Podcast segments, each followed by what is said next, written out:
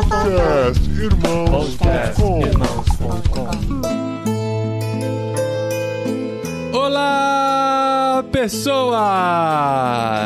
Podcastirmãos.com Jetlag entrando no ar. Eu sou o Paulinho, estou aqui com o Gustavo, que chega mais um fim de ano do Jetlag. A gente pode comemorar, Gustavo, mais um ano pra conta. É isso aí. Ontem mesmo eu tava comentando com um amigo meu que já são mais de 40 episódios. Sim. E a gente grava um por mês, então já são anos gravando, anos gravando podcast. Muito legal. Mas eu sou o Gustavo e pra terminar esse ano aí com chave de ouro, convidei o Marcos, um amigão que não gostou do chocolate belga, resolveu passar uma temporada na Alemanha, mas não deu certo. Vai de volta pra Bélgica logo logo.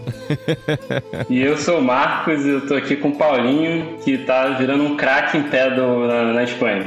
Aê! Muito bom, gente. Em vez de virar um craque no futebol, É. o Paulinho resolveu jogar pedal. Tem explicação um negócio desse? É, pra mim é aculturar, né, cara? Aquela coisa. Não vou ficar trazendo cultura de fora, né? Se bem Ah, que- é. Vim impor na Espanha o seu excelente futebol. Não pega bem, né? Ia, Ainda mais não. em época de Copa do Ah, Mundo. Muito show e tal, não. Tem que, tem que aprender com os espanhóis a jogar um esporte Pra ser local. aceito, às vezes a gente, se não for contra o que tá na Bíblia, né? Às vezes a gente faz coisas assim impensáveis. Eu, na Finlândia, mergulhei num lago congelado. Nu. Depois que eu. Diga-se de passagem. Não, nu não, nu não, sai fora. Tava de roupa, era um lago, ao ar livre. Tá doido? Mas depois que eu fui lá na Finlândia e entrei no lago congelado, os finlandeses todos passaram a me considerar um finlandês e Oh. os frios finlandeses, dia seguinte, já viraram amigões. Porque você se tornou um frio também, né? Depois de É, entrar no eu, lago. eu- eu congelei a alma. e o Paulinho tá fazendo a mesma coisa agora, batendo bola. É, cara, mas é super divertido, padre. Eu sempre tenho que explicar o que é o esporte, mas isso fica pra outro episódio, porque nós estamos aqui no Jet Lag, como a gente disse, o último do ano. Eu conferi aqui, esse é o de número 43, Gustavo. 43 Olha só. episódios de Jet Lag. Clima de fim de ano e a gente vai falar com o Marcos, que assim, é sobre Bélgica, mas vai ter um pouco de Portugal, vai ter um pouco de Alemanha no meio da história e muito de Brasil também, ou pelo menos, né? A maior parte da vida dele passou no Brasil, pra gente conhecer a trajetória do Marcos nesse episódio aqui do Jet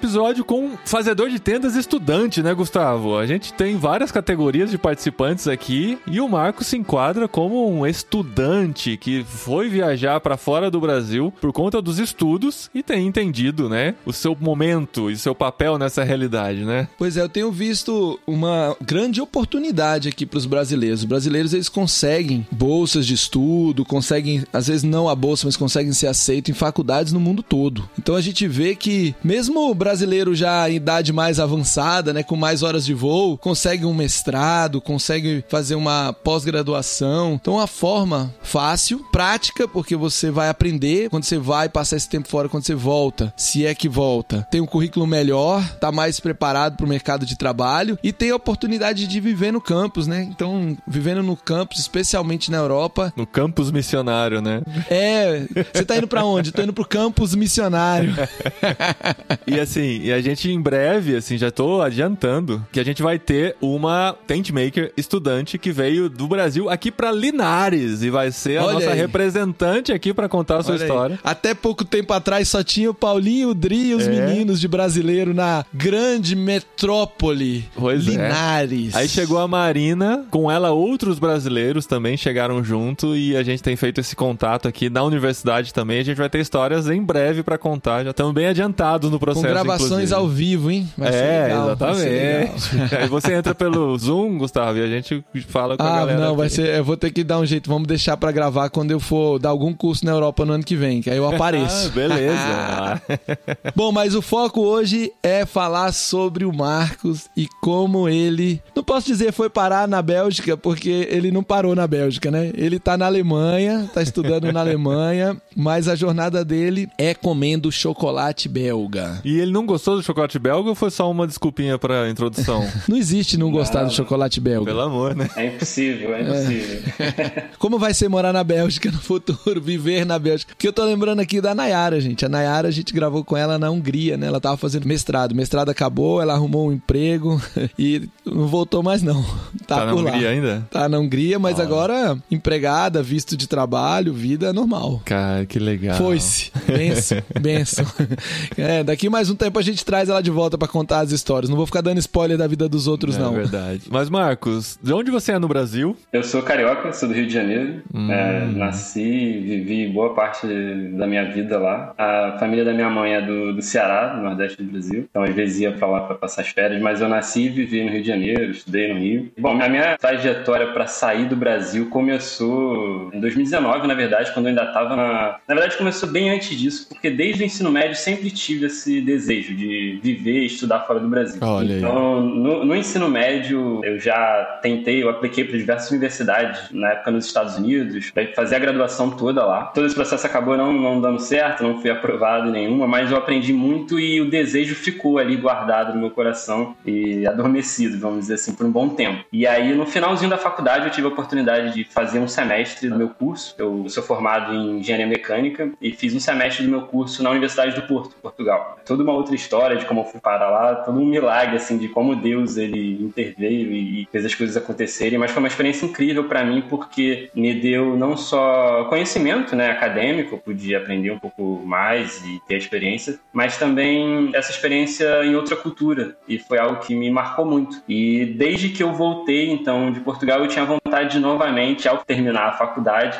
tentar de alguma maneira retornar para a Europa, através de um mestrado ou de emprego, diretamente se eu conseguisse. Então você terminou já a universidade no Brasil, você é formado. Sim, eu terminei, eu terminei, eu terminei a faculdade e eu logo após o término da faculdade eu comecei a trabalhar. Eu já fazia um estágio. Quando eu voltei de Portugal, eu comecei a fazer um estágio numa empresa da área de óleo e gás, ali no Rio mesmo. Eu estava terminando a faculdade, ao mesmo tempo meu período de estágio estava terminando, tinha duas possibilidades ali na empresa, ou seria efetivado ou mandado embora. Só que ao mesmo tempo eu já estava aplicando para alguns programas de mestrado fora do Brasil. E isso foi época de Covid. Então, durante o meu estágio, veio o lockdown, comecei a trabalhar de casa, ficou toda aquela insegurança. Muitos colegas meus também da empresa também não sabiam se seriam efetivados. E era, ainda é uma empresa muito boa para se trabalhar lá no, no Rio. Mas eu tinha dentro de mim que, mesmo se eu recebesse uma proposta para ser efetivado, eu queria muito sair do Brasil e construir a minha carreira fora do Brasil. E eu sentia isso, assim, independente de uma oferta ou não. E então eu comecei um processo todo de aplicação para um programa de mestrado, que é, é um programa bem grande aqui na Europa, chamado Erasmus Mundus. Cara, que legal. Eu tenho ouvido falar muito disso aqui. Isso é muito in- incrível, assim. Parece que todo mundo que tá na universidade tem essa oportunidade, é só querer. É muito louco. Sim. É, é isso. E- E tem tanto brasileiro querendo e não, não acha o caminho. Aham. Tá aí, ó, Erasmus Mundos. Vamos botar o link disso aí no, no, no podcast. Pode. E no meu caso, é que já tinha terminado a graduação, esse programa ele é um, um programa de mestrado, onde você faz parte do seu mestrado numa universidade, em um país, e outra parte em outra universidade. Então, um dos pilares desse programa Erasmus Mundos é essa multiculturalidade, o contato com diversas culturas, tanto dentro da Europa, né, porque ele é voltado para instituições de pesquisa e universidades europeias, mas também de receber estrangeiros. Então, a minha turma tem gente do mundo inteiro, de praticamente todos os continentes do mundo, e é assim em diversos desses outros programas. Então, quando eu estava já terminando a faculdade no Brasil, trabalhando, gostando muito do estágio onde eu estava, eu comecei a procurar oportunidades, fazer um programa de mestrado fora do Brasil, e eu encontrei esse programa que era assim o fit perfeito com o meu currículo e com as minhas experiências. Então, desde a empresa que eu estava trabalhando até as disciplinas que eu tinha cursado, a iniciação científica que eu tinha feito na faculdade, tudo se conectava a esse programa, né, de mestrado aqui. Então, isso fortalecia de certa forma a minha candidatura, porque é um processo muito difícil, muito concorrido, né? Então, o programa ele tem um número reduzido, a turma era uns 22 pessoas, só que a seleção é de milhares de pessoas do mundo inteiro. Então, você concorre com gente, muita gente do Brasil também, mas pessoas da Ásia, da Europa mesmo, você tem alguns europeus também, e você tem um número limitado tanto de pessoas na turma quanto de bolsas que são ofertadas. Então isso era algo que, para quem eu vi, vi uma realidade no Brasil que sempre estudei em colégio público, universidade pública, não tinha condição nenhuma de arcar em minha educação, muito menos em outro país onde você teria que arcar com o custo do curso mais custo de vida. Então, para mim, não ter uma bolsa, vir sem uma bolsa, não era uma, uma opção, era inviável. Inviável, né? Então, eu comecei a fazer o processo, comecei a ver a documentação que deveria ter que fazer, e aí vem carta de recomendação, vem carta de motivação, currículo, boletim, enfim, exame de proficiência, né? Porque eu, apesar de você fazer essa mobilidade em diversos países, né? O curso todo ele é ministrado em inglês. Então, tudo isso foi bem desgastante, mas aí entra aquelas coisas que Deus ele sabe como ele faz tudo, né? Eu contei que quando eu estava no ensino médio, eu tinha essa vontade de sair do Brasil e fiz todo um processo para estudar fora, na época para os Estados Unidos. E foi um perrengue muito grande, porque terceiro ano do ensino fundamental, você ali preparando para fazer o Enem, e eu, ao mesmo tempo que me preparava para o Enem, eu me preparava para fazer a aplicação para a universidade fora. E deu tudo errado no final, porque eu não, não fui aprovado. Graças a Deus eu fui aprovado para uma boa universidade no, no, Rio de Janeiro. Nem no Enem, nem nas universidades fora. Não, não, no Enem, no Enem deu tudo certo, graças a Deus. fui aprovado para a FJ, uma excelente universidade, fiz minha graduação lá, mas o lado da aplicação internacional acabou não, não funcionando. Só que foi um aprendizado, porque eu vi como era o processo, eu vi como eu deveria escrever o meu perfil, meu currículo e toda a documentação. Então, dessa vez, quando eu fiz um processo muito semelhante agora para aplicação para o mestrado, as coisas fluíram um pouco mais tranquilamente. Mas ainda assim, Deus ele apareceu em detalhes muito sutis, assim, mas extremamente importantes dentro desse meu processo de candidatura. Teve algo que aconteceu durante a candidatura, eu procurava por pessoas que tinham feito esse mesmo programa aqui na Europa, principalmente brasileiros, preferência que tivessem estudado na mesma universidade que eu estudei, para eu tirar algumas dúvidas com eles a respeito de como era o curso, de como era o programa e tudo mais. E nisso eu encontrei num perfil no LinkedIn um rapaz que tinha feito o mesmo curso que eu e estudava na Universidade de Liege, que era a universidade onde esse curso iniciava. E eu entrei em contato com ele para tirar algumas dúvidas assim e perguntar como era o curso, como era o processo também de admissão, muito aleatoriamente, assim, né? Mas era tudo muito guiado por Deus, porque esse rapaz, ele respondeu as minhas mensagens, ele me chamou para conversar, até fiz uma chamada com ele, e ele me tirou várias dúvidas, me deu várias dicas, explicou, assim, de uma maneira muito ampla e foi muito amigável, assim, explicar muitas coisas sobre o curso. E aí, ok, agradeci muito a ele, depois de algumas semanas eu terminei minha aplicação, submeti, né, meu currículo, meu perfil para a universidade, e eu fui chamado para entrevista, a primeira entrevista desse programa. E quem me mandou o e-mail para ser entrevistado foi esse mesmo rapaz que eu tinha entrado em contato pelo LinkedIn. Numa coincidência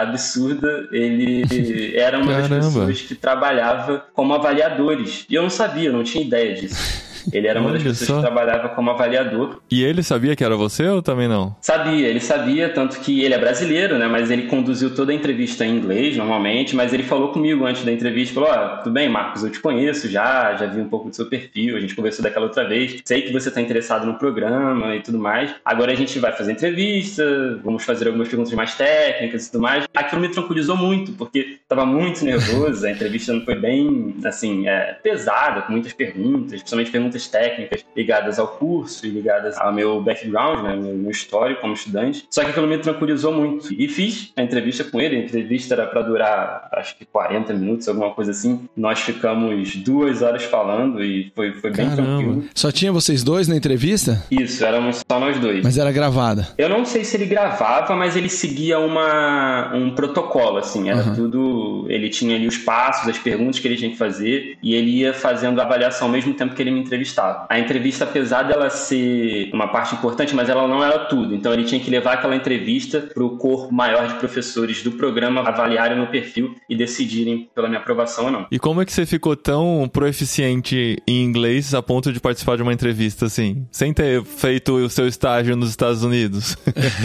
ah, então, eu fiz curso de inglês no, no Brasil. Desde pequeno eu tinha um curso mas eu tive que treinar um pouquinho. Então, eu cheguei a fazer conversar com alguns colegas e aí a gente fazia chamadas em vídeo em inglês para conversar, para treinar. Mas o meu inglês foi todo a partir de um curso que eu fiz é, desde pequeno. É, assim, graça de Deus também, porque meus pais, a gente não tinha condição de pagar um curso em inglês no Brasil, mas minha mãe sempre teve pessoas muito próximas da nossa família que ajudavam a gente, sempre investiram na educação, então tinha uma pessoas da, próximas da nossa família que ajudavam nos custos, então eu fiz, eu fiz curso em inglês no Brasil. E quando foi chegando Legal. próximo da, do tempo da entrevista, eu fui procurando gente para conversar em inglês, para praticar. Dá os pulos, né, cara? Não tem desculpa, né?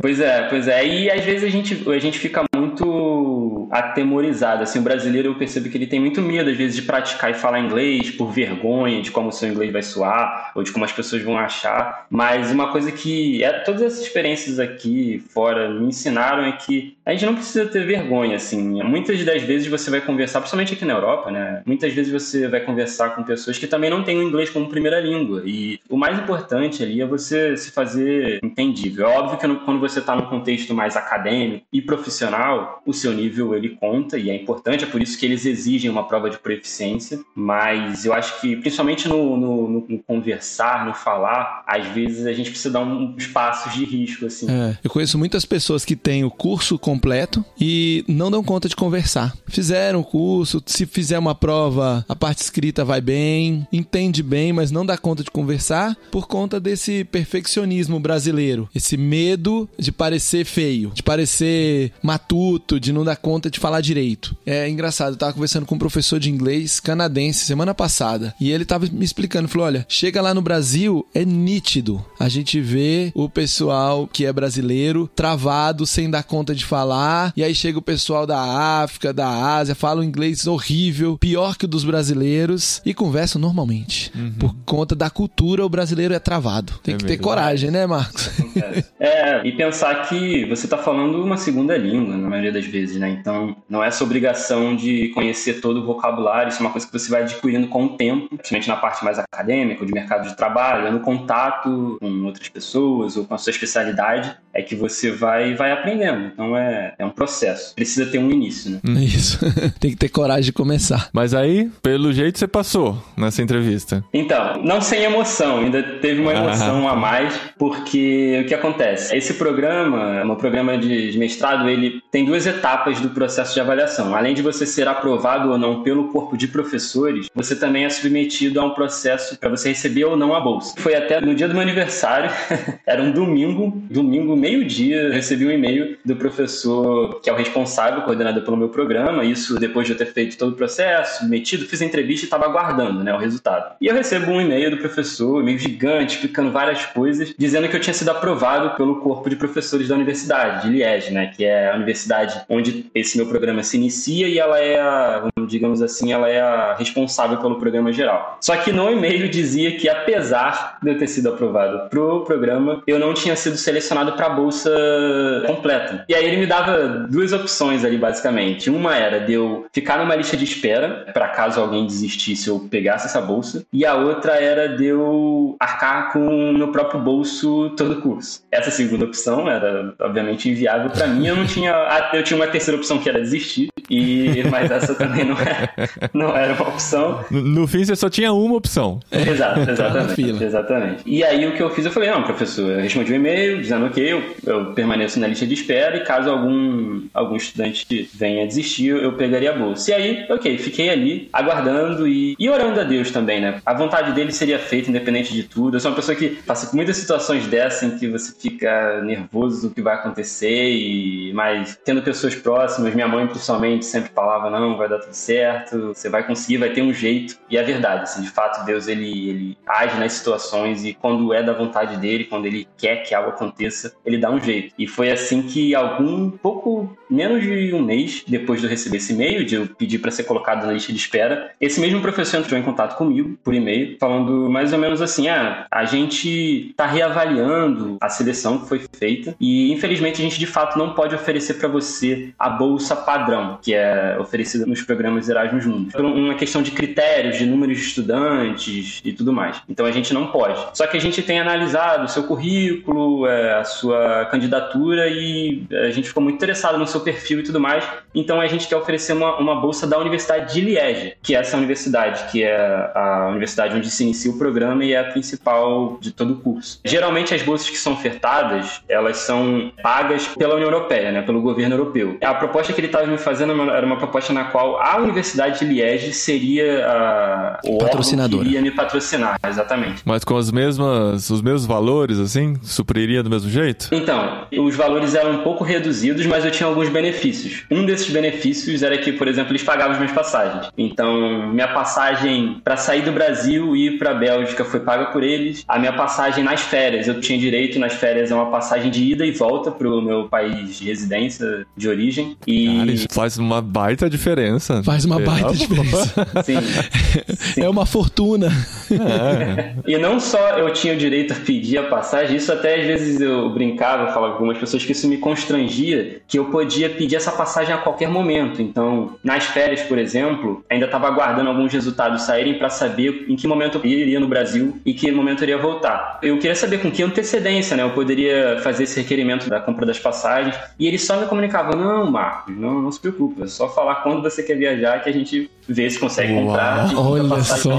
Eu lembro que quando eu fui para Bélgica, eu fui assim bem corrido porque eu tive todo um problema com meu passaporte. Meu passaporte, o visto foi emitido, tudo ok. Os custos do visto também, todos pagos pela universidade de lá. Só que o meu, meu passaporte ficou preso numa agência dos Correios e uhum. eu tive que ir lá buscar, enfim. Nossa. Uma correria muito grande. E por conta disso demorou para eu passar para eles a data que eu iria viajar. Então eu pedia, assim, com uma semana de antecedência e eles compraram. Da mesma forma foi quando eu fui às férias. Eu também estava esperando alguns resultados saírem das provas que eu fiz na universidade e não sabia exatamente quando eu poderia viajar. Então eu pedi também mais ou menos com isso, uma semana, alguns, uns dias de antecedência e eles compravam as passagens. E você pode voltar a cada fim de semestre, se você quiser, é isso? Cada semestre você pode dar um pulinho no Brasil? Não, no caso eu tinha entre o primeiro e o segundo ano, né? Que foi, eu terminei dois semestres. Tá. É, Aí no verão da Europa, né? Isso, isso. Eu tinha ah. o direito de retornar. Isso foi quando? Quando que você foi pela primeira vez para a Bélgica? Eu cheguei na Bélgica em agosto de 2021. Ah, o ano passado. E aí, assim, bom, eu aceitei a proposta que eles me fizeram da bolsa da universidade, obviamente. Proposta ruim.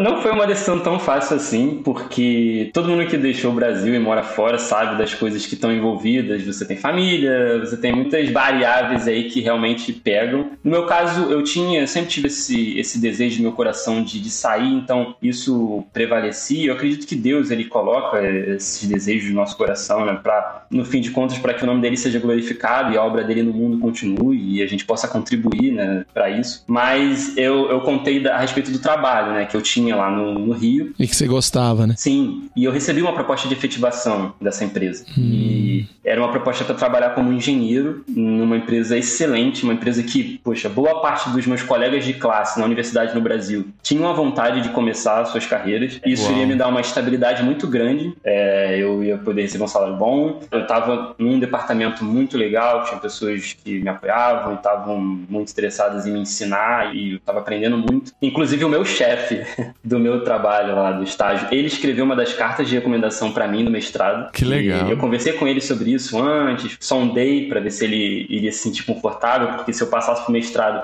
isso significaria que eu iria deixar a empresa. Ele ficou um pouco assim, relutante de tem certeza que esse mestrado é bom, assim, mas ele escreveu e foi super solícito, porque é uma empresa que eu sabia que o peso da carta dele, da empresa, da área, seria importante para avaliação da minha candidatura, e de fato foi. Uhum. E, e tem a questão da minha família também, eu sou filho único, então minha, minha mãe, meu padrasto, eu, eu e eles dois, e a questão de igreja local, amigos, tudo isso pesa bastante, então foi uma decisão que não foi tão ah, fácil claro. tomada, mas, mas que, assim, já estava no meu coração há muito tempo e, e, Deus, ele foi construindo e tudo que foi acontecendo, eu vi que a mão dele estava por trás de tudo, então eu só fui seguindo a corrente dele. Que legal, cara. E aí, em setembro de 2021, eu viajei, vim para Bélgica para começar o, o, primeiro ano do curso. Falei, né, que me formei em engenharia mecânica no Brasil, e esse curso, ele é um curso na área de arquitetura naval e design de estruturas offshore, né, como plataformas, mais embarcações também. E foi assim, Assim que você assim. chegou. Só sei que foi assim, né? Só sei que foi assim. é.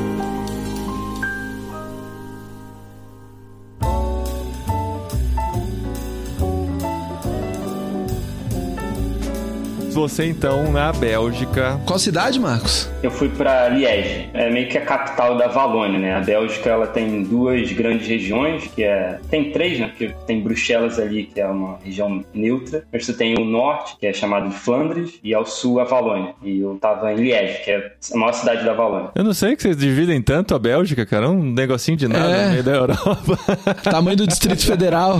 É, cara. e tem um monte de região, não sei o que tem. Você já tinha contato com a Bélgica de alguma maneira? Já gostava do país? Era algo que falava no seu coração? Quando jogava na Copa do Mundo, seu coração batia mais forte ou não? Não, não. Na verdade é o contrário, né? Porque na última Copa a gente foi eliminado por eles, então Exato. o sentimento de futebol não seria, não seria bom.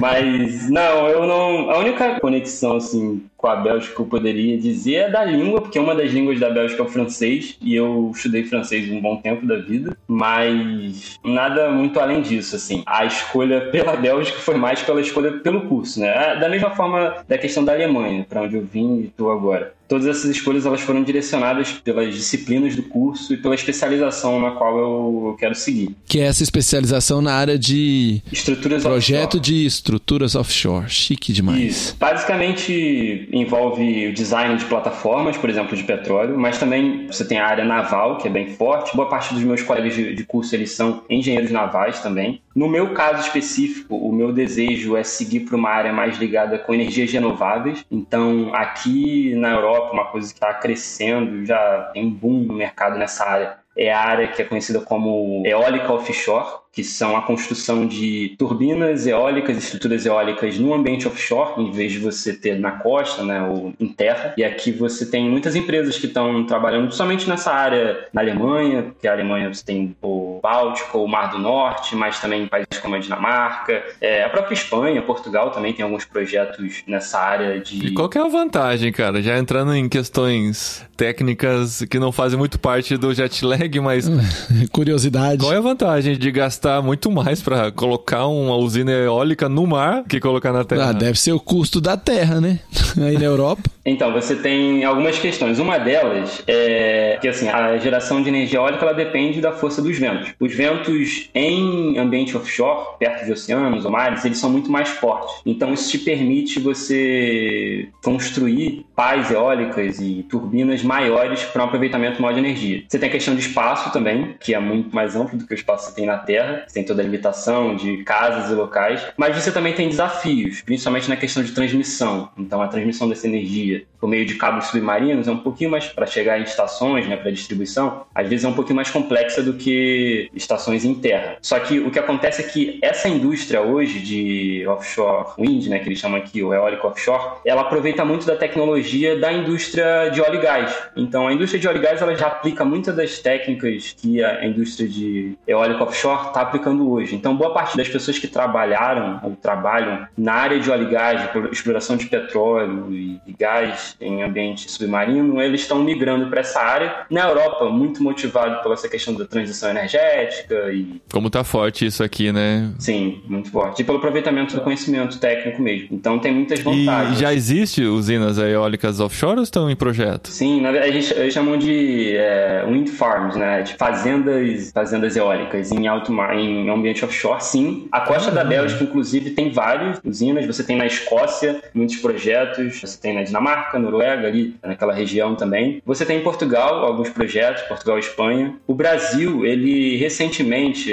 o último governo, ele abriu algumas portarias para facilitar o desenvolvimento de projetos, porque assim, esse tipo de projeto ele envolve muitas coisas, principalmente na área ambiental, assim, do impacto que isso pode ter à vida marinha, desde a parte da construção até a operação desse tipo de estrutura. Então você precisa de muitas autorizações. Então o Brasil é um dos países do mundo que tem maior potencial eólico offshore no mundo, pela costa, né? Uma costa muito grande e na região do Nordeste você tem muito potencial. Então tem muitas empresas interessadas, só que o Brasil tem algumas travas, né? Agora aqui na Europa isso já é, assim, a eólica offshore já é vista como uma das grandes alternativas para a transição energética que a Europa está passando e uma das mais confiáveis de certa maneira, assim, tanto pela tecnologia, mas também por ter muitas empresas grandes que estão nesse negócio. Você tem muitas empresas da área de óleo e gás que estão investindo nisso já de olho no futuro, né? Porque futuro elas já vão ter perda, Elas têm o conhecimento, têm a estrutura cultura, o, o óleo vai acabar, é. ou vai diminuir a relevância, né? É, e você tem muita ação política por trás disso tudo, né? A gente vê que hoje em dia essa transição energética, além da motivação ambiental, você tem uma motivação geopolítica, né? Então, hoje em dia, por conta de tudo que está acontecendo na questão da Rússia, Ucrânia, muitos países na Europa eles estão querendo se tornar ainda mais independentes energeticamente. Uhum. A Alemanha, por exemplo, é um país que está explorando muito essa alternativa das eólicas offshore, porque ainda depende muito energeticamente de outros países e isso é um pouco complicado, né, para uma nação depender de outro, uma área tão importante quanto a área energética. Então, a energia eólica offshore está sendo uma das alternativas aí nessa transição. E a Alemanha tem, sim, proporcionalmente pouca costa, né?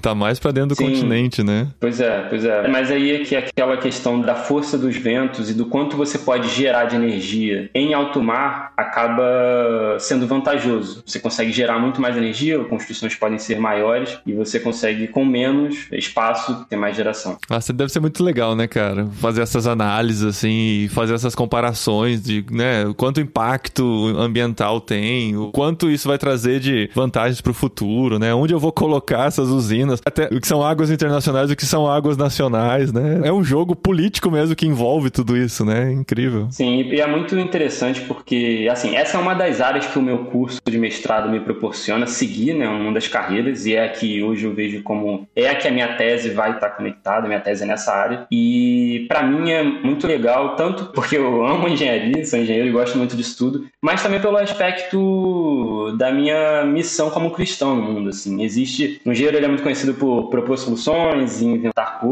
e mecanismos, e para mim é, é, muito interessante poder fazer uma conexão disso com o meu mandato como cristão no mundo, de poder ajudar no que eu posso, né, nas pequenas uhum. coisas, a que a gente possa utilizar melhor os nossos recursos e sermos bons mordomos ou utilizadores do planeta que o Senhor colocou a gente. Então, por mais que a gente saiba que existem interesses financeiros, interesses geopolíticos por trás disso tudo, ter cristãos nessa área é muito interessante porque a gente tem uma motivação, digamos assim, mais profunda e forte do que simplesmente interesse em questões financeiras. Então, para mim, eu vejo isso como uma, uma missão de Deus no mundo também, né? De através da minha profissão, através da minha vocação, eu poder auxiliar de alguma maneira na melhor utilização dos recursos naturais que a gente tem para aproveitamento das pessoas. Muito bom ver isso Profundo, no, no seu coração. Né? Profundo. É. eu, eu curto muito esse tipo de coisa também. Profundo e veloz, né? Com muito vento. Vamos entender um pouquinho desse tempo na Bélgica. Já entendemos como você chegou, já entendemos o que, que você está fazendo aí. Dá para a gente imaginar uma usina eólica no mar. Eu botei aqui. É, usina, eu preciso procurar no Google. É. Eu botei Wind Farm na Bélgica e já vi elas aqui, achei elas no Google Maps, as fotos, tudo top demais. Mas você chegou para fazer faculdade, para morar no campus, para se relacionar com pessoas. Enquanto você estuda e se prepara para utilizar os seus dons e talentos e ser um bom mordomo do nosso planeta e ter um impacto aí de forma ampla, você tá tendo um impacto aí também de forma individual, na medida que você vai se relacionando, fazendo amizades. E eu queria que você nos contasse um pouquinho como é que foi chegar à Bélgica, começar a morar no campus e ter relacionamento com pessoas do mundo todo. Você conseguiu se relacionar com os belgas mesmo. Você já falou que estudou francês, o curso era em inglês. Como é que foi? Conseguiu encontrar e fazer amizade com os belgas? Se conectou através de uma igreja ou através da faculdade mesmo? Ou por conta de esportes? Sei que você gosta de jogar bola. Como é que foi essa chegada lá na Bélgica? Então, a chegada foi tranquila, assim. O meu primeiro contato maior foi com meus colegas de classe. Então, a minha turma ela é muito diversa. Tem outros dois brasileiros, né? A turma que nós chegamos na Bélgica éramos 22, então éramos três brasileiros, mas a gente tem paquistanês, indiano, egípcio, colombiano, equatoriano, americano, sul-africano, assim, tem sérvio, é, tem gente de todo, de muitos países do mundo. Então, meu primeiro e maior contato foi com toda essa galera, assim. Tem dois belgas na minha turma também, e, assim, foi muito tranquilo, assim, muito amigável, né? Pela proposta do programa de ser algo voltado para a experiência multicultural, de você ter na sua classe pessoas de vários lugares diferentes do mundo e você também passar por países diferentes, geralmente as pessoas que participam desse programa têm essa mentalidade de serem abertos, de abraçarem outras culturas, de entenderem, de quererem conhecer, de perguntar. Então, o meu contato com eles foi incrível, assim. E até hoje nós somos muito unidos. A turma, nós éramos 22 na Bélgica, só que aí, depois do primeiro ano, a turma se divide em três. Então, uma parte vem para Alemanha, outra parte foi para França e outra parte foi para Espanha. Só que mesmo assim a gente continua em contato e é muito bom. E aí, assim, eu não morei no, no campus, eu morei num apartamento, ficava um pouquinho mais próximo ao centro da cidade. Meu contato principal com belgas foi através da igreja. Logo que eu não cheguei, eu frequentei uma, uma igreja específica, na, uma igreja belga, de língua francesa. O meu,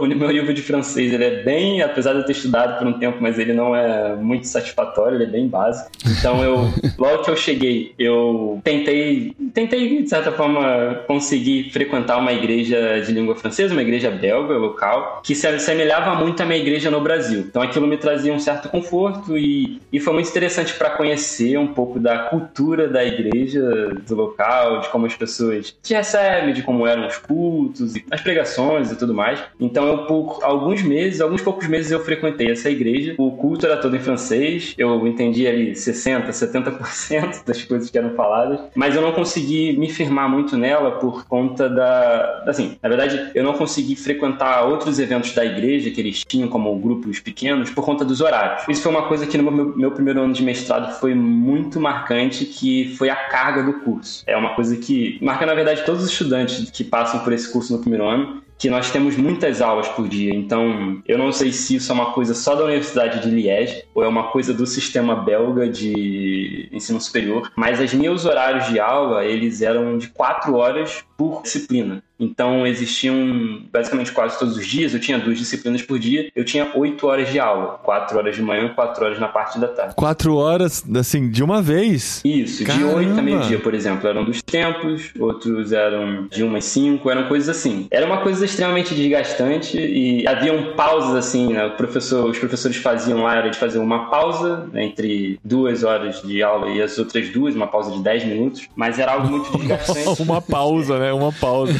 Só pra ir no banheiro é. e voltar correndo. Era o mesmo professor, quatro horas? É o mesmo professor, a mesma sala, exato. É. E aquilo foi uma coisa que desgastou muito e o que acontecia é que isso me privava de uma vida social fora dos meus colegas de classe. Então todos nós, assim, nós vivíamos mais entre a gente, saíamos mais entre a gente. E aí minha experiência com a igreja local, ela ficava mais aos domingos. E essa igreja que eu comecei a frequentar, ela tinha algumas atividades durante a semana, mas eu não conseguia estar presente nelas porque eu estava na sala de aula ou fazendo trabalho.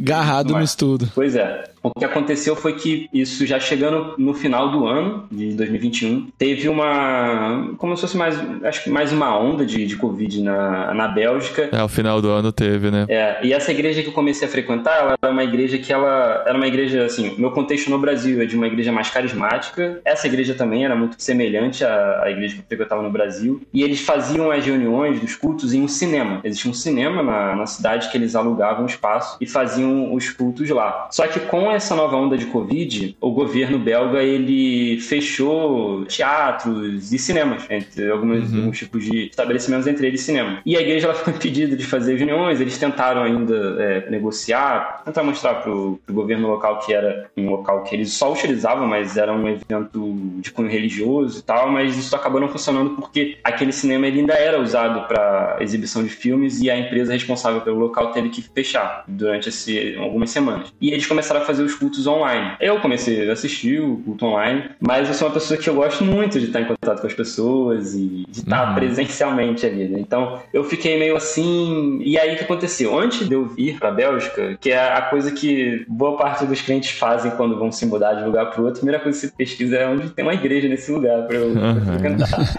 Eu já tinha feito uma pesquisa é, anterior na qual eu tinha visto que existia em Liège, na cidade onde eu estava, uma igreja com culto em inglês, que era uma igreja anglicana. E eu falei, bom, essa pode ser uma igreja da qual eu posso ir, assim, e, e frequentar. Caramba. Já imagino o choque já, cara, numa igreja carismática para uma anglicana.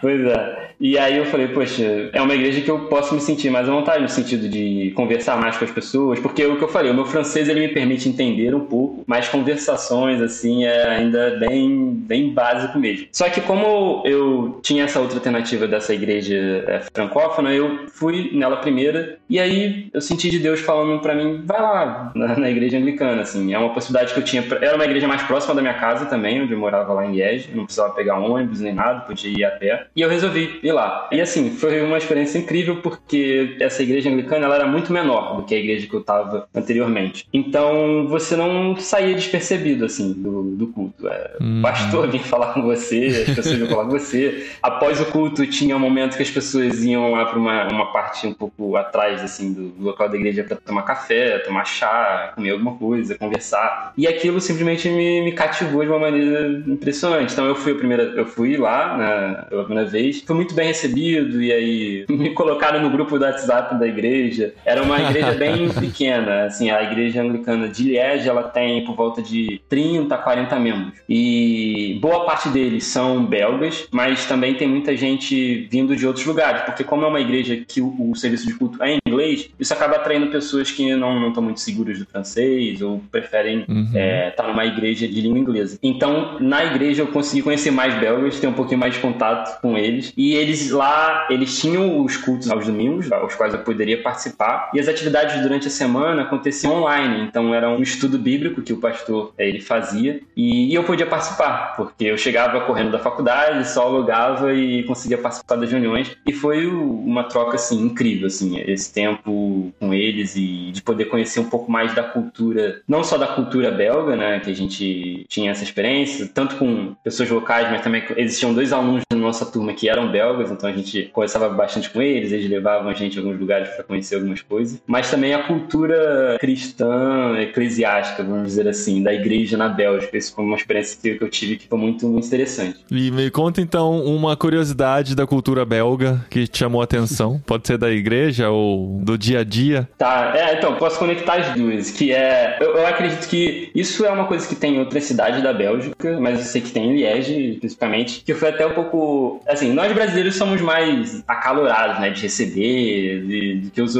algumas pessoas falam que os europeus são um pouco mais fechados e tal. Isso acho que isso depende muito, né? Depende muito das pessoas uhum. e tal. Mas uma coisa que os belgas fazem em Liege é que os homens, eles se beijam é, no rosto, dão dois beijos quando vão cumprimentar. Então uhum. eu lembro que a primeira vez que eu fui na igreja, eu tinha um cara assim, bem grande, alto na porta, recebendo as pessoas, e ele pega, vou pegar pra cumprimentar, e eu cheguei assim meio tímido pra estender minha mão pra cumprimentá-lo, e ele veio pegando, me abraçou, deu um beijo no rosto, e eu fiquei assim, nossa, não, não tava esperando isso.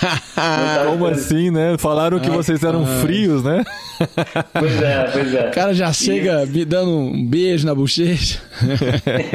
Pois é, isso foi uma coisa que eu, que eu achei muito interessante, assim. E, e, é, são dois beijos, não é, não é um beijo só, não. São os dois rostos. Dois beijos. Aqui também. Mas, assim, na universidade não, né? Ninguém chega se cumprimentando com beijo. É mais uma coisa não, da igreja? Não, isso não é, não é da igreja. É, eu, eu cheguei a ver jovens também se cumprimentando dessa, dessa maneira. É, assim, na universidade a gente não se cumprimentava assim porque são pessoas de vários lugares Ninguém diferentes. era belga. Então, é, todos eram belgas ali, entre a gente gente da nossa turma. Mas eu cheguei a ver isso de, entre outras pessoas, assim, adultos e, e tudo mais. É. É, Agora você já chega na igreja beijando todo mundo. ah, já chega é, logo.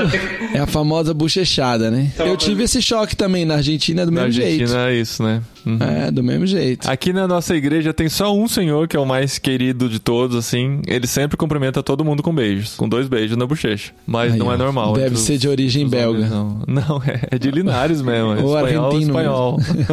não, mas tem, assim, é, é, não é tão incomum homens beijarem-se no rosto para se cumprimentar, mas tem que ser algo bem, bem próximo, né? Tem que ser pessoas bem próximas, assim. Você não chega na, na porta da escola... e, e cumprimenta os outros pais dos meninos tudo com beijo. Do mesmo jeito que você não cumprimenta as, as mães também com beijo, né? Então, não sei, ainda tô tentando entender qual que é o... Como é que... Onde código que é social, né? código de conduta social.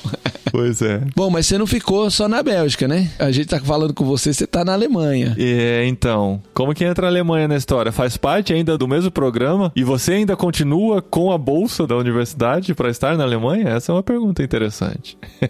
Bom, sim. Sim, continuo com a bolsa. A bolsa é válida para os dois anos do, do curso do, do mestrado. Então, é, tinha uma... Assim, ela, ela seria renovada automaticamente se eu passasse todas as matérias lá do Liege. E graças a Deus, e aí e ela foi renovada automaticamente, então continuo com a mesma bolsa. E a, a Alemanha entra nessa história por, quando a gente termina o primeiro ano do curso, você tem que decidir entre três caminhos a seguir de acordo com a área de especialização que você quer para o final do, do curso, assim, que área você quer seguir. Então haviam opções na França, na Espanha e aqui na Alemanha. A minha escolha ela foi baseada menos no, na cidade na qual eu queria ficar e mais no conteúdo do curso, das disciplinas que eu ia poder fazer nesse último semestre. Esse é o último semestre de aulas, né, do curso. O quarto e último semestre do curso, ele é um semestre dedicado unicamente para a tese e o estágio numa empresa. Então, uhum. quando foi o final do segundo semestre na, na Bélgica, foi feito um ranking da turma, né? Na verdade, cada estudante ele selecionava qual a universidade que ele gostaria de seguir e aí eles tentam equilibrar assim no número de pessoas, né? Éramos 22, eles tentam equilibrar mais ou menos o número de pessoas que vão para cada lugar. Acabou que na minha turma não ficou tão equilibrado assim, a maioria escolheu vir aqui para Alemanha e aí foi assim que, que eu vim. E uma coisa legal desse curso é que ao terminar o meu diploma ele é um, um duplo diploma, né? Eu recebo um diploma da Universidade de Liège e um, um no meu caso um, um, diploma da Universidade de Rostock, que é a cidade onde eu estou e a universidade que eu estou estudando. Então isso te abre muitas portas, né? No caso da Alemanha esse diploma dá a oportunidade de você aplicar para um visto de procura de emprego ao final do curso.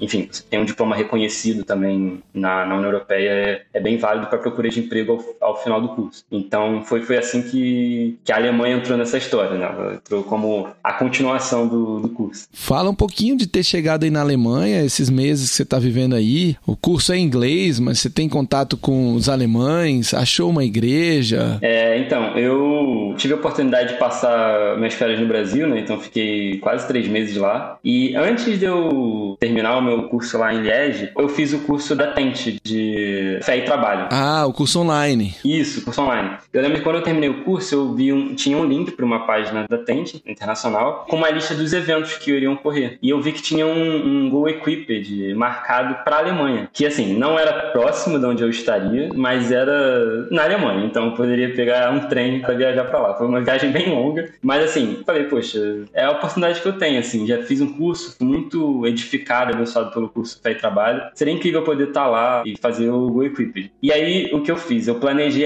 o meu retorno do Brasil, né, para a Alemanha, de maneira que eu chegasse aqui exatamente perto do momento que eu iria fazer o curso, porque esse curso ocorreu em, em uma cidade um pouco mais ao norte. Ele iria ocorrer alguns dias antes da data em que eu deveria entrar no alojamento da universidade aqui em Rostock, na Alemanha. Então, eu comprei para chegar um pouco antes do, do curso. Ligou lá na Universidade da Bélgica, pediu para sua secretária marcar o voo. sim, sim. E aí, eles compraram a passagem para um dia, então eu cheguei em Hamburgo no finalzinho de setembro. Fiquei alguns dias por lá, deixei minhas malas num. No locker? Boa parte das minhas malas num locker no, na estação de trem de Hamburgo. Fiquei com medo absurdo de, de perder minhas malas, porque depois que eu percebi que eu iria ficar fora, né, que as minhas malas iriam ficar lá mais tempo do que o permitido, mas graças a Deus deu tudo certo. Uau! É, inclusive o, o Hans, meu mentor no, no Go Together, ele me ajudou com isso, porque ele me deu algumas dicas de como eu poderia recuperar a mala se desse algum problema. Mas é, Olha eu... isso. tá vendo? O mentor da Tente não serve apenas para problemas espirituais, não. É vida prática.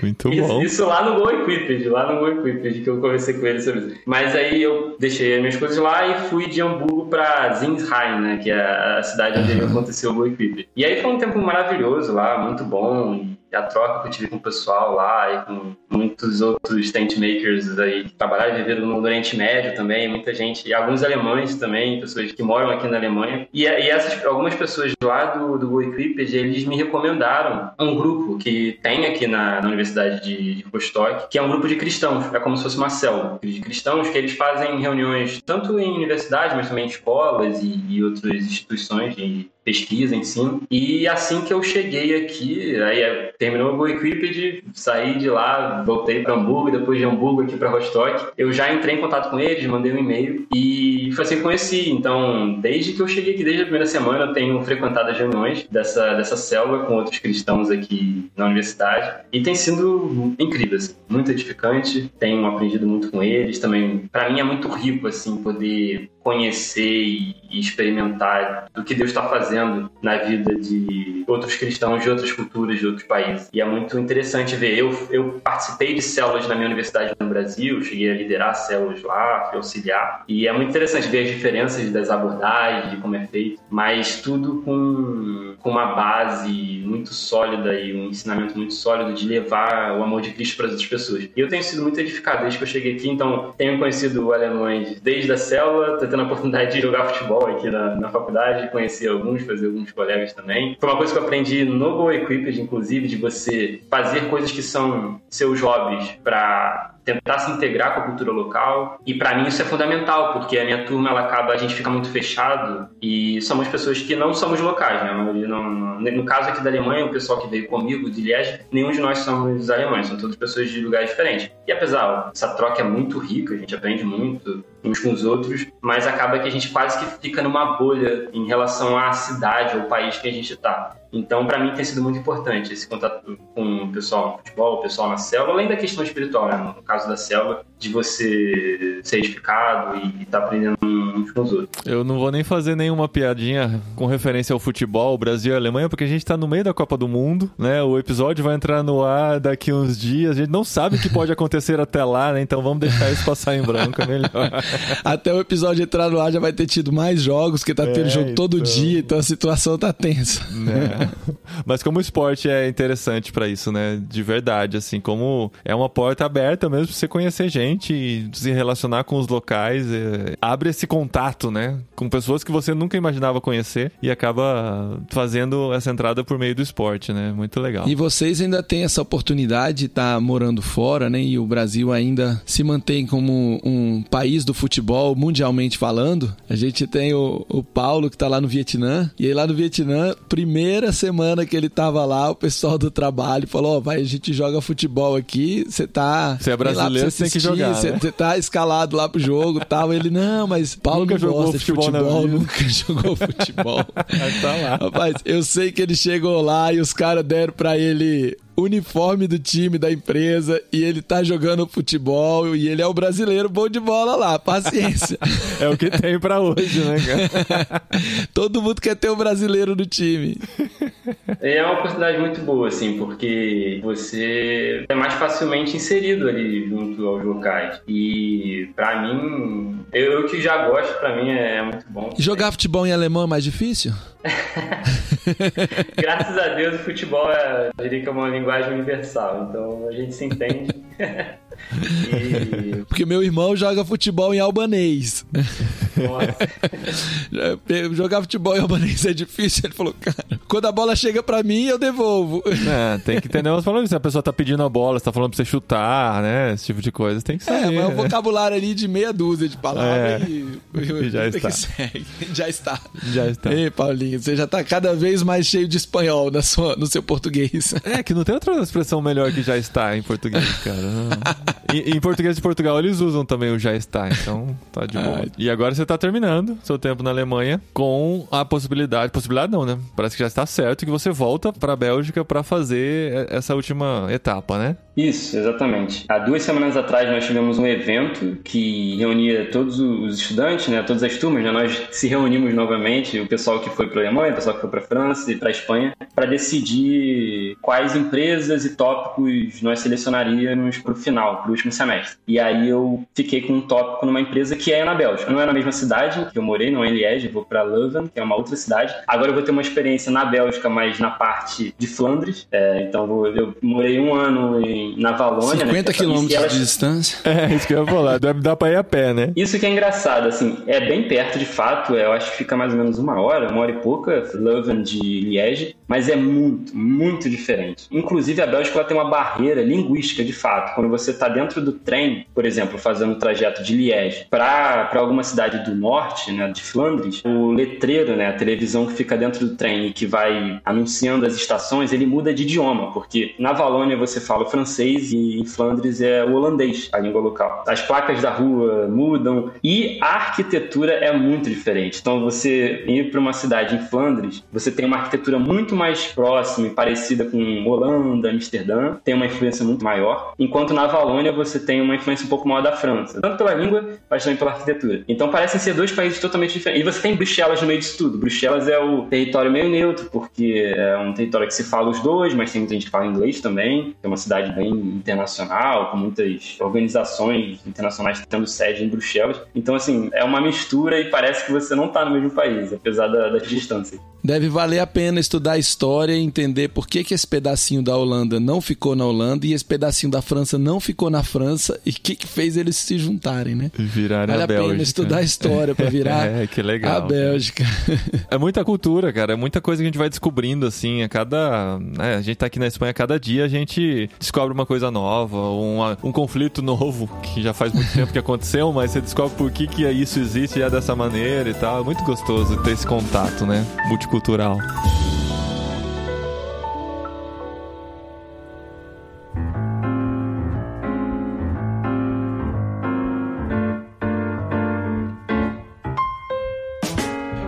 Aí, futuro, a Deus pertence, eu sei, mas o que, que você imagina que vai acontecer depois desse último semestre aí, voltando pra Bélgica? Eu sei que assim, faz duas semanas, nem isso que você sabe do seu destino, né, do próximo semestre, mas quais são suas expectativas, assim, né? Você tá numa área que tem uma demanda muito grande aqui na Europa, né, e com certeza campo para isso você vai ter, levando em consideração, né, seus laços emocionais com o Brasil, questão de ser filho único e tal, você consegue eu sei que sua mãe provavelmente estará ouvindo esse episódio, né? E, e ela vai torcer por uma resposta contrária, mas o que, que você vê aí para os próximos passos? Então, é, isso é uma coisa que às vezes dá muita ansiedade e penso bastante, mas o motivo que me trouxe aqui, ele continua muito forte no meu coração, que é poder desenvolver minha carreira por aqui, construir família e criar laços fortes aqui, tanto na questão profissional, pessoal, mas também espiritual. Eu tive a oportunidade de, de frequentar a igreja local e contribuir um pouco, e fui muito abraçado pelo pessoal lá. Inclusive, agora ao retornar na Bélgica, eu entrei em contato com o meu pastor lá da, da igreja que eu entrei lá, e ele já ficou todo feliz, já quer marcar a gente se encontrar novamente, conversar. E assim, eu deixo nas mãos de Deus para que ele faça a vontade dele. Se tiver de voltar para o Brasil, eu voltaria tranquilo. Mas meu desejo e as coisas pelas quais eu trabalho no momento é de permanecer aqui. Então, a situação é bem complicada na, quando você não é um cidadão europeu, porque se você não, não, tem cidadania, você tem que ter um emprego, alguma coisa para te dar a possibilidade de ter um visto de residência. Então,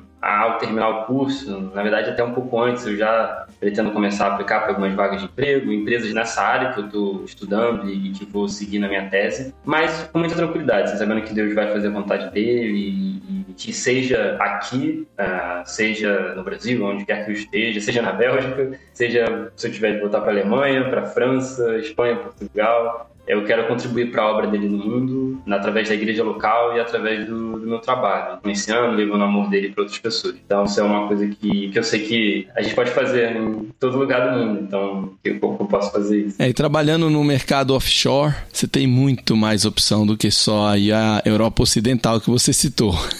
e é muito interessante porque a gente vê que Deus ele coloca as pessoas em lugares diversos porque são locais que nem todo missionário, missionário padrão consegue alcançar, né? Então você está num local de emprego ou numa universidade, às vezes no meio acadêmico mesmo, como um cristão ali, existe uma responsabilidade e algo que você pode levar aquelas pessoas e que um outro missionário que está full time no campo ele acaba não conseguindo alcançar. Então esse papel de fazedor de tendas é muito interessante por isso. E assim a gente está aí à disposição de Deus para que Ele quiser, mas trabalhando também também, né? Aplicando para vagas, procurando emprego, estando sempre de olho. Conheço, tem alguns amigos e amigas que já trabalham nessa área por aqui, então estou sempre conversando com eles. A empresa que eu vou estagiar agora, tentar fazer um, um trabalho legal, um, bacana, fazer uma tese boa para, quem sabe, impressioná-los e, e, conseguir alguma uma paguinha lá depois. Bom, a gente já gravou podcast aqui com histórias bem parecidas com a sua, só que um pouquinho mais adiantada, aí uns dois anos para frente, de gente que foi fazer o estágio e o o estágio ficou e o, agora quem tá pagando o doutorado é o estágio,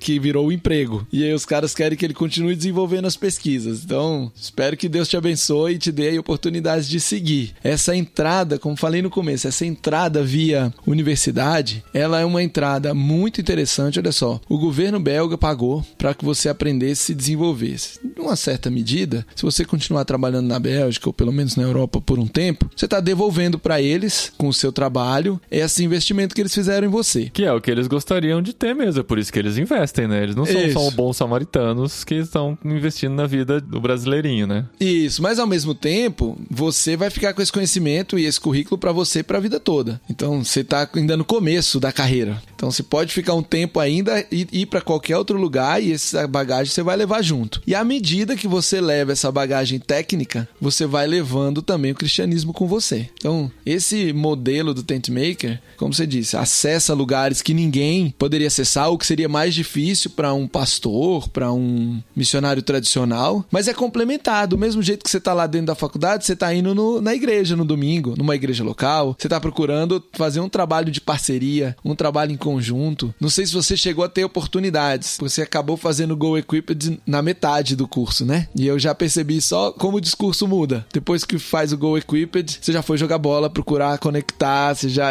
intencionalidade entra, que é um tema que a gente fala muito no Go Equipped, intencionalidade, hospitalidade, estratégias de acesso. No meio de novembro, a gente teve um Go Equipped aqui no Brasil e foi muito legal. Eu vim falando aqui nos outros podcasts que a gente ia ter esse Go Equipped. Tivemos poucas pessoas, mas foram 11 pessoas, a maioria comprometida em ir. Alguns rumo ao campo, conectado com mestrado, com aprender inglês, com graduação, já com bolsa, já com aplicação em andamento, já com passagem comprada. Gente que conseguiu acessar a Tente fazer o Go Equipped alguns meses antes da primeira ida. Você fez alguns dias antes da segunda parte, mas é a segunda parte do curso, mas ainda tem a vida inteira pela frente. Então só de ver que a, a intencionalidade já mudou, eu já fico animado para ver como vai ser você voltando para Bélgica, encarando uma nova Bélgica, conectado ainda à igreja local e, e sabendo integrar essas coisas, né? Integrar a fé com o seu local de trabalho, integrar o seu local de trabalho com a igreja local e fazer disso tudo uma vida única, né? Que vai gerar transformação para sua comunidade da igreja local, você pode trazer novos amigos, vai gerar transformação para onde você está trabalhando, você vai levar o evangelho para lá. Então uma troca que é assim, muito linda de ver como Deus vai caminhando e direcionando cada um. Toda vez que a gente grava um jet lag, eu saio da gravação super animado, pensando assim: nossa, rapaz, a gente não fez nada, Deus foi lá e fez tudo,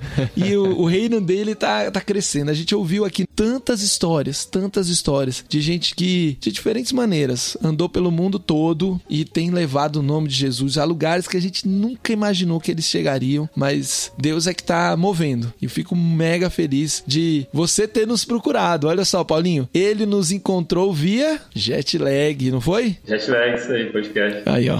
Essa questão da intencionalidade é muito real, assim. Eu tive algumas oportunidades durante o curso, seja lá em aqui, de falar, assim, não explicitamente falar e pregar o evangelho para as pessoas, mas com pequenas conversas mostrar alguma, algumas coisas do- dos valores cristãos para outras pessoas. Eu lembro que recentemente até, a gente estava num almoço aqui com os colegas, a gente estava falando sobre casamento e esse assunto veio à tona porque um colega nosso casou durante as férias agora. E, e aí existe muita. É uma coisa muito de jovens europeus, mas você vê que isso acaba se espalhando para outros jovens também. Essa questão de não entender muito bem casamento, de achar que casamento é meio desnecessário e as pessoas podem só viver juntas se quiserem ou algo assim. E aí veio assim na minha cabeça, veio um pouco da, da questão, poxa, deixa eu ser um pouco intencional aqui e falar um pouquinho. E aí eu trouxe pra ele, não, eu acho, gente, que casamento é uma coisa importante sim, eu acho que é uma coisa legal, tenho vontade de casar e tal. E aí, e aí com isso fui trazendo um pouco a, a uma visão de porquê, o que que significa o casamento, e tentando falar, mostrar pra eles de que a, a ideia de união, para mim, ela na verdade ela é um reflexo de uma outra união, da nossa união com Cristo, da, da, nossa união com Deus, de que existe um significado um pouco maior para isso. Isso é uma coisa que eu aprendi até no Go Equipped, conversando com outros alemães e pessoas que são daqui da Europa, tinha finlandeses lá também, de que alguns lugares aqui da Europa as pessoas têm muitos cristãos às vezes, só que tem uma certa dificuldade de trazer aspectos do cristianismo para sua vida diária. Então fica aquela coisa muito privada e é uma fé muito privada e restrita ao seu ao seu íntimo. E poder falar disso de como a minha visão de mundo cristão, ela me influencia nas minhas decisões da vida, seja de casamento, do que eu vejo como casamento, mas também seja de uma coisa que alguns colegas de classe meu sempre se lembram de mim, me cutucam, que é com relação ao transporte aqui. Não existe catraca, né? Nos ônibus, trem, nada. E muitas vezes tem gente que às vezes diz, ah, não vou comprar passagem, prefere. Eu sempre sou aquela pessoa meio chata, óbvio que eu não obrigo ninguém a fazer isso, mas eu falo, gente, não, eu vou comprar passagem, eu vou, não vou, não vou entrar de graça e pagar e tal. E aí todo mundo fala, poxa, mas ninguém, o fiscal não vai passar e tal. Aí eu, hoje em dia, quando eu falo isso de novo, todo mundo se lembra, ah, não, tá, já sei porque você fala isso. Eu sempre falo, gente, mas a minha noção de certo ou errado, ela não depende de um fiscal vir aqui ver se eu uma, o bilhete ou não. Tem uma coisa mais firme na qual eu acredito que seja certo ou errado. Então, trazer um pouco desses aspectos da visão de mundo cristão para o dia a dia é algo que eu vejo de muita importância e que eu tento, nessa né? questão da intencionalidade que o Go Equipped, por exemplo, os contatos que eu tive com o pessoal lá, ajudou bastante, assim, a abrir a minha visão e poder ser um pouco mais intencional nas conversas, assim. Perceber que cada conversa é uma oportunidade, assim, de você mostrar alguma coisa, falar do amor de Deus, seja explicitamente ou seja implicitamente, mostrar que você crê em algo maior e que a sua vida ela é guiada pelo que você acredita e não simplesmente pelo que as outras pessoas fazem ou pelo que uma cultura e tudo mais está guiando. Então eu acho isso muito legal e tenho aprendido aí. É um trabalho bem de longo prazo, assim, seja no meio universitário, seja no meio de trabalho, é de você construir relações com as pessoas, de você construir confiança, mas é algo que que me, que me atrai muito, eu acho muito, muito legal. Porque você também conhece outros e se deixa ser conhecido. Então é muito, muito bacana. Nesse último Go Equipped, um dos professores que estava lá dando curso, ele veio do Canadá. E lá na região do Canadá que ele mora, não tem Uber, por conta de tretas políticas, jurídicas, sindicais, etc. E aí aqui ele usou o Uber. E ele achou sensacional. Ele achou o máximo, você sabe o nome da pessoa que vai te receber antes dela chegar, então você já chega cumprimentando pelo nome. Quando termina a viagem, você não tem que ficar parado um tempão pagando e pegando troco e não sei o que. Você já simplesmente desce do carro e sai. E, e, também um preço muito bom, muito barato. Mas ele descobriu que as viagens acabam sendo muito rápidas. E aí, depois de pegar três Ubers, ele me mandou uma mensagem falando: Gustavo, me ajuda a pensar uma estratégia de o que, que eu posso levar no bolso, que eu consigo fazer uma conversa de 7 a 10 minutos com o cara do Uber, para despertar ele o interesse de estudar a palavra e eu dou algum presente para ele para ele continuar estudando. Porque todos os que eu tenho de estratégia exigem uma conversa de uns 20 minutos. Eu preciso de um, uma conversa mais rápida para chegar no ponto de eu dar alguma coisa que o motorista de Uber vai conseguir ver ou ouvir enquanto ele dirige o Uber e não pegou ainda o próximo cliente. Nossa. Aí você vê assim, olha só como, como uma pessoa intencional. A cabeça funciona. Ele, ele, ele tava planejando para pegar Uber. Tem que ter uma estratégia evangelística. Porque ele falou, ó, pra avião é tranquilo. O cara sentou do meu lado, perdeu. Ele vai ouvir o evangelho. Ele tá amarrado ali, avião sacode, pode ser que caia, que a gente morra. Eu já tenho todos os argumentos. Ele falou: sala VIP de aeroporto ou sala de espera de aeroporto é outro. Tá todo mundo chateado, todo mundo entediado. E eu trago a alegria em volta do tédio. E no final eu dou um livro. Aí ele, ele anda com pequenos livros para dar de presente. Ele anda com pendrive, com DVD, dependendo da cultura. Ele tem para árabe, ele tem para africano Ele, é, ele, ele fala assim: ó, eu sempre ando com uma mochila. E a minha mochila tem uma garrafa de água e um monte de. Pre... Como ele é do Canadá, né? Diferentes tipos de presentes para diferentes culturas que eu vou encontrar. Pra um asiático eu dou não sei o que, pra um árabe eu dou tal jeito.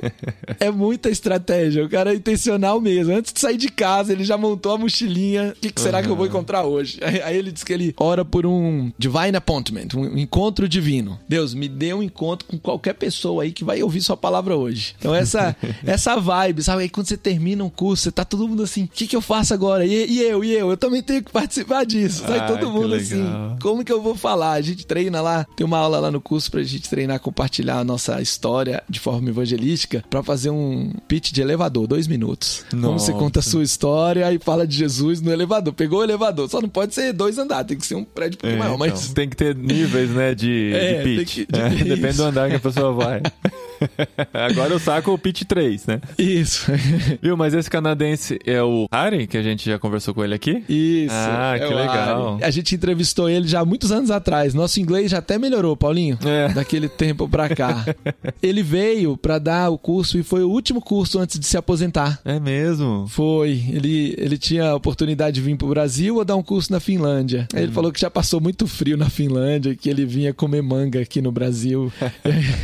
E, e ele dava. e, é, Eu sempre penso na barreira do idioma, né? Ele não fala português. Ele, no, no Então. meio do, do Uber com essas pessoas era com, com o inglês que o Uber tivesse. com o inglês que o Uber tivesse. Então, É, aí não teve um Uber que não saiu nada. Mas ele disse que aí teve um- uns outros que os caras, é, mais ou menos, conseguiram arranhar ali, mas aí ele não conseguiu chegar e falar o evangelho. Uhum. Ele falou, tava totalmente despreparado para ser evangelista de Uber.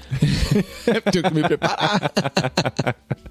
Muito bom, muito bom, Marcos. Muito obrigado por estar com a gente aqui. Que você chegou por irmãos.com, né, cara? Isso é muito legal. Alguém que já ouvia o podcast. Desde quando? Quando que você conheceu o podcast irmãos.com? Pouco, alguns meses, um ano talvez, antes de vocês irem pra Espanha. Ah, que legal. E eu lembro que acompanhei um pouco da, da trajetória de vocês, foi muito engraçado porque depois eu também, eu já tinha passado por isso, depois passei novamente aquela coisa de documentação. Eu lembro da Adri falando nos podcasts que tinha uma pastinha pra tudo. E É. no caso de vocês eram várias pastas, né? No meu era uma pasta só, mas era aquela pasta com vários documentos. E se perguntarem isso, tem esse documento. Se perguntarem aquilo, tem É. aquele documento. Com o organograma Sim. todo, né? Das possibilidades.